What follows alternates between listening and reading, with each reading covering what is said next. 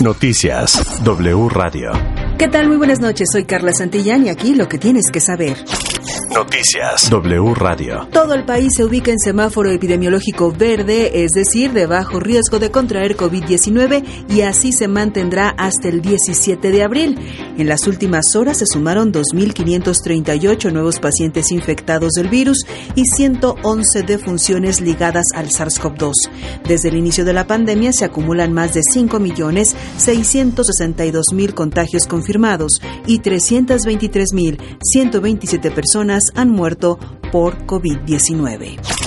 La COFEPRIS autorizó para uso de emergencia la vacuna de Pfizer contra COVID-19 para menores de 5 a 11 años de edad. Sin embargo, el gobierno federal aún no la incluye en el Plan Nacional de Vacunación.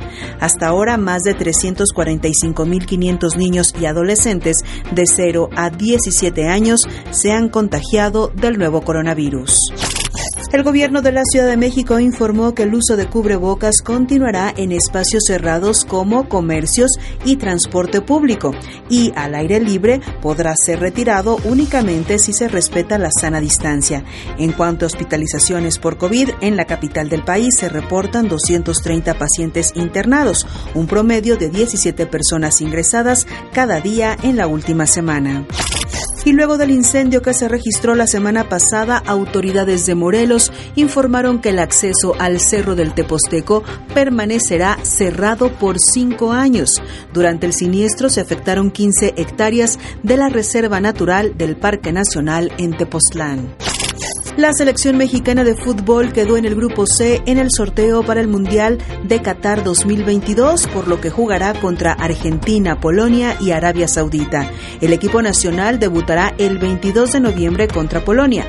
Posteriormente enfrentará a Argentina el 26 y cerrará ante Arabia Saudita el 30 de noviembre.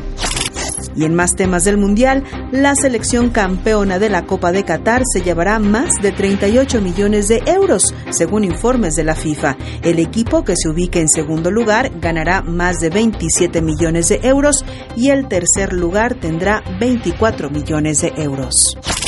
Will Smith renunció a la Academia de Artes y Ciencias Cinematográficas tras abofetear a Chris Rock en la ceremonia de los premios Oscar, donde ganó la estatuilla al mejor actor por su papel en la película King Richard.